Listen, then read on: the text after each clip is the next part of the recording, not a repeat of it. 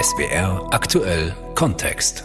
Deutsche Demokratie. Was plant die AfD? Vor zwei Tagen ich mit Freunden eingeladen hatte und, und wir reden. Natürlich findet jeder noch die AfD kacke, aber es ist Verständnis dabei. Und, und bei so einem Gespräch, so fuck, also der Wind hat sich gedreht. Ja, die Stimmung ist jetzt im Wandel. Ja, und das, das, das beängstigt mich schon, muss ich ganz ehrlich sagen. Jamin aus Köln macht sich Sorgen. Die deutsche Demokratie kriegt Risse. Rechtsextreme haben längst begonnen, das Fundament aufzubohren. Menschenwürde, Gleichheit vor dem Gesetz, Meinungsfreiheit, Reisefreiheit. Diese und andere Grundrechte wären in Gefahr, bekämen AfD und extreme Rechte mehr Macht. Warum haben sie trotzdem Rückhalt in der Bevölkerung? Was wollen sie den Bürgerinnen und Bürgern weismachen und was bedeutet das? Das klären wir heute in SWR aktuell Kontext mit Marion Theiss. Nie wieder ist jetzt! Nie wieder ist jetzt! Nie wieder ist jetzt. Hass macht hässlich. Deutschland ist bunt. Nazis essen heimlich Döner. KfD, Katastrophe für Deutschland. Landesweit gehen Menschen gegen Rechtsextremismus und Rassismus auf die Straßen von Hamburg bis München, von Mainz bis Karlsruhe. Quentin Gantert von der Jungen Union in Freiburg ist einer von ihnen. Ich glaube, das zeigt, dass wir auch in diesem großen demokratischen Bündnis von der Jungen Union bis nach links zusammen auftreten können, weil wir alle einsehen, dass es um die Sache geht. Das ist der deutsche Ernstfall. Wir müssen unsere Demokratie verteidigen. Der deutsche Ernstfall? Eine große Minderheit sieht das anders. In Baden-Württemberg würde derzeit jeder Fünfte die AfD wählen. In anderen Regionen ist es mehr als jeder Dritte. Faschisten an die Macht, eine völkische Partei, die stellenweise den Nationalsozialisten nacheifert, dem totalitären Hitlerregime, das Millionen Menschen umgebracht und Deutschland zum Schandfleck gemacht hat? Wer möchte das? Hauptsache, die Politik im Land ändert sich, meinen diese Bürgerinnen und Bürger. Sie erklären, warum sie die AfD gut finden. Die Frau getraut sich nicht mehr nachts auf die Straße. Die Deutschen bleiben auf der Strecke. Und wenn Leute vom Ukraine oder so kommt, die sind dann hoch angesehen und da greifen die halt ein bisschen ein. Verständlich, aus diesem Grund, da der Zuzug wahnsinnig ist, 2,7 Millionen Zuzug, hauptsächlich viele Deutsche ziehen auch aus, ja, auch die ganze Kosten, die da entstehen und was alles hier teurer wird, ist nicht umsonst. In der Schule wird nichts gemacht und damit sich die Leute gegenseitig totschießen, da, dafür gäbe es ja auch noch einen Haufen Geld, Milliarden aus und das finde ich nicht in Ordnung. Viele Menschen sind es leid und möchten was anderes. Deutsch muss Deutsch sein. Und jetzt gehen Sie mal in eine Grundschule. Bei 25 Schüler oder 30 Schüler sind vielleicht, lassen wir mal fünf Deutsche dabei sein. Ist das normal? Änderung braucht unser Land, ganz klar. Ein ganz starkes Umdenken in unserem Land. Das ist einfach das deutsche Volk mal ein bisschen was wert ist. Die Politik wo momentan in diesem Land stattfindet, findet nicht für den Großteil für die deutschen Bürger statt. Entwicklungshilfe für Indien, die fliegen auf den Mond, für China. Geld wäre genügend da, wenn man es vielleicht anders verteilt. Die machen auch schon Verkürzung für Kindergeld, für Arbeitslosgeld und so weiter. Und das sollte so sein. Die sollen nicht grenzlos auch schon unterstützen, die faule Säcke hier in Deutschland. Stimmen für die AfD zusammengetragen in Pforzheim. Was würde besser werden in Deutschland anders, wenn eine in großen Teilen rechtsextreme Partei mehr zu sagen hätte? Das habe ich mit dem Sozialpsychologen und Demokratieforscher Oliver Decker von der Universität Leipzig besprochen. Herr Decker, die Deutschen blieben auf der Strecke, heißt es, würde die AfD, wenn sie könnte, dafür sorgen, dass Deutsche gegenüber Ausländern bevorzugt oder wie viele meinen, nicht mehr benachteiligt behandelt würden? Nun, ich glaube, das äh, wäre ein glattes Missverständnis. Also die Politik, die momentan zu erwarten ist, ist, dass zwar einerseits äh, Migranten sehr stark diskriminiert werden würden, andererseits das aber keinesfalls dazu führt, dass innerhalb der autochthonen deutschen Bevölkerung wirklich eine deutliche Besserstellung erreicht wird. Man muss davon ausgehen, dass der Sozialstaat dann abgebaut wird. Und das betrifft dann auch alle, die hier wohnen und sich als deutsch begreifen. Das heißt, Sozialstaat abgebaut, es betrifft vor allen Dingen diejenigen, die weniger Geld zur Verfügung haben? So ist es. Die AfD war von Anfang an, auch als sie noch nicht offen völkisch aufgetreten ist, eine Partei mit einer antisozialen Programmatik. Es ging gegen den Euro und gegen den Sozialstaat. Trotzdem erhofft sich diese Frau mehr Unterstützung für Geringverdiener, für die kleinen Leute in Deutschland. Änderung braucht unser Land, ganz klar. Wir haben auch genug arme Familien. Herr Decker, Inflation eindämmen, Preissteigerungen abfedern, Mieten bezahlbar machen. Was würde die AfD bzw. was würde die Chefökonomin der Partei Alice Weidel denn in dieser Hinsicht unternehmen? Wir müssen uns deutlich vor Augen führen, dass Frau Weidel, äh, die ist klassische Ortholiberale, ich will sagen, also zwar einerseits klare Vorstellung davon, ähm, dass der Staat steuern sollte, andererseits aber dem Einzelnen auf diesem gesteuerten Markt die Chance, also sozusagen, Sie nennen es dann Chance, sich zu behaupten geben. Ihr Doktorvater Oberende wurde berühmt, berüchtigt mit der Forderung einer Freigabe des Organhandels, damit die Armen ihr Schicksal in die Hand nehmen können, indem sie ihre Nieren auf einem freien Markt verkaufen, der vom Staat gesteuert wird. Ein Sozialstaat ist einer aus Sicht der AfD, in der nicht etwa die Armen, es um gerechte Verteilung geht und man sich anschaut, wie ist der Reichtum der gemeinschaftlich produzierte und wie können wir den gerecht verteilen, sondern wie schaffen wir Bedingungen für Unternehmen oder wie es im Programm auch dann heißt, für Leistungsträger dann auch wirklich erfolgreich zu sein. Und da sind die Schwachen außen vor. Das heißt, jeder würde sich selber überlassen, man ließe die Inflation einfach laufen. Wenn jetzt das Brot teurer würde tatsächlich, dann muss jeder selber gucken, wie er mit klarkommt. Das wäre zu erwarten bei einer Wirtschaftsprogrammatik, die wir hier sehen, durch die Personen, die die AfD und die Wirtschaftspolitik tragen. Ja. Wie würde denn eine AfD-dominierte Bildungspolitik aussehen? Die Bildungspolitik der AfD wird, und das ist in dem Programm auch durchaus schon sofort zu sehen, auf Kosten der sozial Schwachen gehen. Was an Bemühen da ist, einen sozialen Ausgleich zu schaffen, um Menschen, die benachteiligt sind, auch zu integrieren, um zu versuchen, ihnen Angebote zu machen und sie zu fördern. Das wird die AfD abschaffen. Das steht auch tatsächlich mit in der Programmatik, in dem Programm drin. Und ansonsten ist es höchst widersprüchlich, wenn Sie zwar einerseits sagen und die Fahne vor sich hertragen, wir wollen die Wissenschaftsfreiheit, andererseits aber ganz klar gleichzeitig sagen, wen sie an den Universitäten sehen wollen und wen nicht. Da wird mit weiten Eingriffen auch zu rechnen sein. Was plant die AfD? Welche Politik würde sie in Deutschland betreiben, wenn sie könnte? Auf jeden Fall eine ausländerfeindliche. Das propagiert sie offen. Einwanderer sind unerwünscht, ungeachtet dessen, dass ein Viertel der deutschen Bewohner Migrationshintergrund hat. Diesen beiden jungen Menschen aus Stuttgart und Freiburg macht das Gänsehaut. Deutschland ist meine Heimat und ich bin hier geboren und ich liebe Stuttgart und will hier eigentlich auch bleiben, aber dann hat man solche Gedanken im Kopf, muss ich jetzt irgendwo hingehen? Und ich verspüre mittlerweile auch eine andere Art von Angst. Das Leben der Menschen ist bedroht. Migrantisierte Menschen werden zum Feindbild gemacht. Kürzlich hat mich ein 13-Jähriger angesprochen, dass in seiner Schule nur noch darüber gesprochen wird, wer einen deutschen Pass hat und wer nicht, weil wenn die AfD an die Macht kommt, dann wird man abgeschoben. Was genau bedeutet das, wenn AfD-Politiker und Anhänger sagen Deutschland für die Deutschen? Ich gebe die Frage weiter an den Demokratieforscher Oliver Decker aus Leipzig. Herr Decker, was heißt Deutsch sein für die AfD? Da sehen wir schon auch, dass viele von denen, die eine prominente Rolle spielen, ich denke an den Thüringer Höcke, aber auch andere Landesverbände, dass für die ganz klar Abstammung eine Rolle spielt. Das ist im Grunde genommen, wenn man es ganz stark zuspitzt, die Wiederkehr des völkisch-rassischen Begriffs von Zugehörigkeit zum Volk, das wir hier sehen, das ein bisschen verklausuliert daherkommt mit Identität und Kultur. Aber eigentlich geht es immer darum, es ist eine Frage von Abstammung. Heißt es, dass sich diese AfD-Haltung dann gar nicht mehr von der des nationalsozialistischen Hitler-Regimes unterscheidet?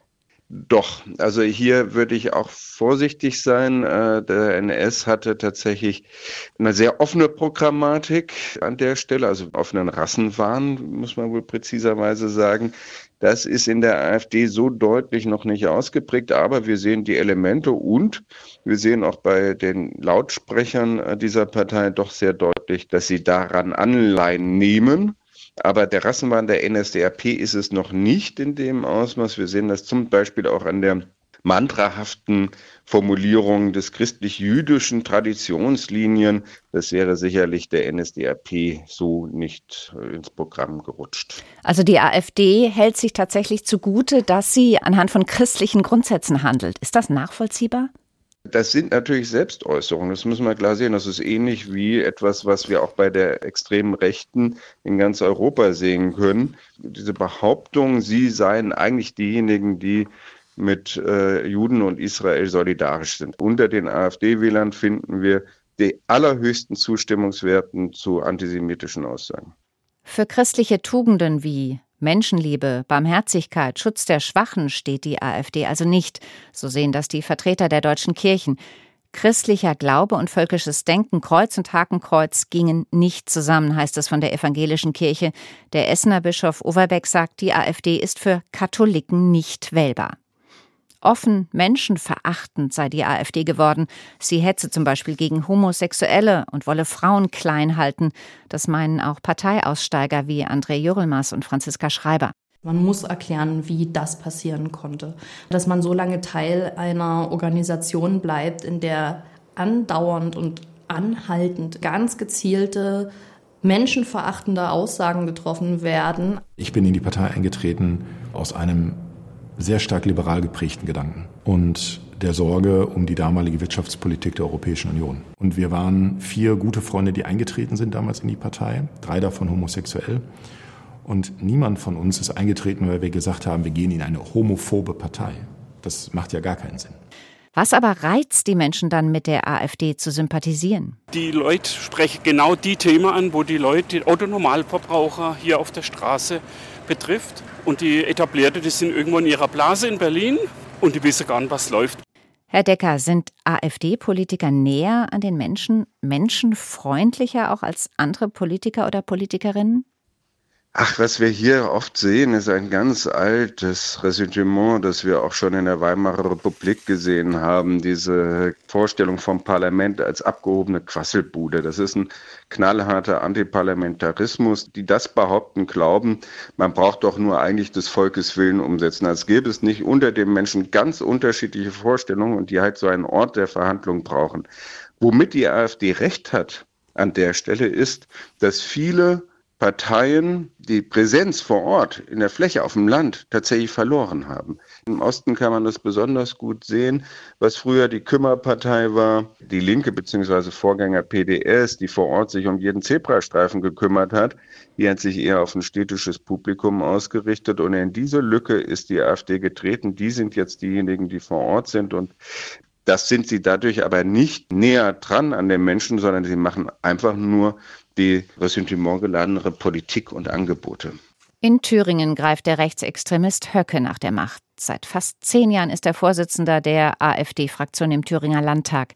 Er benutzt die Sprache des Nationalsozialismus und äußert sich offen faschistisch, rassistisch, antisemitisch und faselt vom Führerkult. Dass Höcke und andere in der AfD gefährlich und antidemokratisch seien? Ihre Anhänger winken ab. Also Höcke, gut, ist jetzt ein Ausnahmefall, aber der Großteil äh, sind ganz normale, sind die Wähler, die wäre auch immer klein in die rechte Ecke gestellt. Das ärgert mich irgendwo. Herr Decker, ist Höcke die Ausnahme in der AfD? Der Thüringer Höcke hat sich in den letzten Jahren immer sehr unvorstellt geäußert. Die Vorstellung von der Remigration, von auch gewaltvollen Maßnahmen nach der Machtübernahme und dem Politikwechsel in Deutschland das hat er bereits in seinen Büchern und Schriften sehr deutlich gemacht. Das wurde jetzt nochmal auch sichtbar, wie weit verbreitet das ist. Wenn ein AfD-Fraktionsvorsitzender eines Landesparlamentes an einer Veranstaltung teilnimmt, in dem geplant wird, wie jetzt vor kurzem in Potsdam, wie denn aller möglichen Menschen abgeschoben werden können, bis hin zum politischen Gegner, da wird deutlich, das ist keine Ausnahmeerscheinung, sondern innerhalb der Politik jetzt der AfD und innerhalb der AfD der Grundsound. Also die anderen in der AfD sind nicht harmlos. Die anderen in der AfD sind nicht harmlos. Wir können im Gegenteil beobachten, dass in den letzten Jahren diejenigen, die zwar konservative Vorstellungen von einem Aufbau der Gesellschaft haben, aber nicht rassistisch orientiert sind, die haben die Partei schrittweise verlassen. In einem größten Zahl. Und was jetzt da ist, sind enge Verbindungen auch in die alte neonazistische Szene zur MPD. Wer die MPD nicht wählen wollte, sollte die AfD nicht wählen. Das lässt sich ganz klar sagen. Stellt sich die Frage, was zu tun ist, um den Einfluss der AfD klein zu halten, um die Demokratie zu schützen. Da gäbe es die Möglichkeit, die AfD aus der staatlichen Parteienfinanzierung auszuschließen, also so wie es jetzt bei der rechtsextremen NPD passiert. Dann könnte man versuchen, die als rechtsextrem eingestuften Landesverbände zu verbieten. Dafür sammelt die Bürgerbewegung Kompakt gerade Unterschriften. Wäre das ein ratsamer Schritt, Herr Decker? Ich halte das im Grunde genommen für einen durchaus sinnvollen Schritt, ein solches Verbotsverfahren von den Prozess anzustoßen, den Verbotsverfahren von Landesverbänden der AfD. Zum einen, weil es unmittelbar auch die Auseinandersetzung um die äh, AfD und ihre Politik im öffentlichen Raum mit befördern würde. Es ist total klar, dass dann auch darüber gesprochen werden muss, worum es geht, Ross und Reiter zu benennen. Das Zweite ist, dass es auch diejenigen, die jetzt sich einsetzen ja, und sagen, hier passiert etwas mit unserer Gesellschaft, das wollen wir so nicht, nicht im Regen stehen lässt. Und das Dritte ist ja, perspektivisch wäre es durchaus sinnvoll, diese Partei nicht im äh, legalen politischen Spektrum agieren zu lassen, weil sie momentan eine demokratisch legitimierte Partei ist durch die Wahlen, aber sie ist keine demokratische Partei, sie richtet sich gegen die demokratische Gesellschaft. Dann gibt es ja noch eine Petition, den Rechtsextremisten Höcke mithilfe des Verfassungsartikels 18 zu stoppen. Dann hätte er seine Grundrechte verwirkt und könnte sich nicht mehr wählen lassen. Hat denn sowas Aussicht auf Erfolg? Soweit mir bekannt ist, ist das äh, bisher ohne Beispiel sehr zweischneidig. Man etabliert damit etwas, was einen totalen Widerspruch mit sich bringt für die Demokratie. Und auf eine Person bezogen wäre ich da momentan sehr, sehr vorsichtig. Aus Furcht, dass sich da ein Märtyrerkult bildet oder wieso? Ich halte das für einerseits eine Etablierung eines Märtyrerkults und zum Zweiten wird damit ein Exempel sozusagen von demokratischer Seite geschaffen für die Politik gegen einzelne Personen. Dann kann es auch passieren, umgekehrt, dass auch mal unter anderen Bedingungen es sehr schwer ist, dann noch was dagegen zu sagen, wenn zum Beispiel die AfD an die Regierung kommt und umgekehrt dann einzelnen Personen die entsprechenden Bürgerrechte nimmt. Die junge Alternative, die AfD-Jugendorganisation, die wird ja auch vom Verfassungsschutz bundesweit als gesichert rechtsextremistisch eingestuft und deshalb beobachtet. Wäre es denn sinnvoll, sie zu verbieten? Das ist mit Sicherheit leichter. Das ist keine Parteistruktur und ich halte das für sehr sinnvoll. Es ist im Grunde genommen eine Vorfeldveranstaltung der AfD, in der die Netzwerkstruktur sich bereits etabliert hat, wo ganz offen in die neonazistische und gewaltbereite Szene Verbindungen aufgenommen worden sind. Und ich denke, das kann durch die Innenminister der Länder bzw. des Bundes sich vollziehen. Man könnte diese Jugendorganisation relativ leicht verbieten. Das geht der Sozialpsychologe und Demokratieforscher Oliver Decker von der Universität Leipzig. Der deutsche Industriepräsident Siegfried Russwurm macht sich Sorgen um Deutschland, weil die Anhängerschaft der AfD wächst und mit ihr die Fremdenfeindlichkeit. Er erinnert daran, dass Deutschland auf die Millionen Fachkräfte in der Autoindustrie, am Bau, im Handwerk und in der Pflege angewiesen ist. Nicht nur das Gesundheitssystem würde ohne sie zusammenbrechen. Deshalb warnt er davor, die AfD zu wählen diese Weltoffenheit, die wir als Land ausstrahlen müssen und wollen, die darf nicht überlagert werden dadurch, dass Mehrheiten oder große Anteile unserer Parlamente genau das Gegenteil sagen. Das steht auf dem Spiel. Und deswegen heißt es, während den Anfängen, dass wir nicht das Rad zurückdrehen, nicht in ein Familienbild der 50er Jahre, nicht in ein Bild, wo Inklusion abgeschafft wird und abgetan wird, als ein Experiment, es ist mindestens so wichtig, eher wichtiger, sich das zu überlegen, in welchem Land wollen wir denn leben, bevor man sein Kreuz in der Wahlkabine macht. Deutsche Demokratie. Was plant die AfD? Das war das Thema heute in SWR Aktuell Kontext mit Marion Theiss.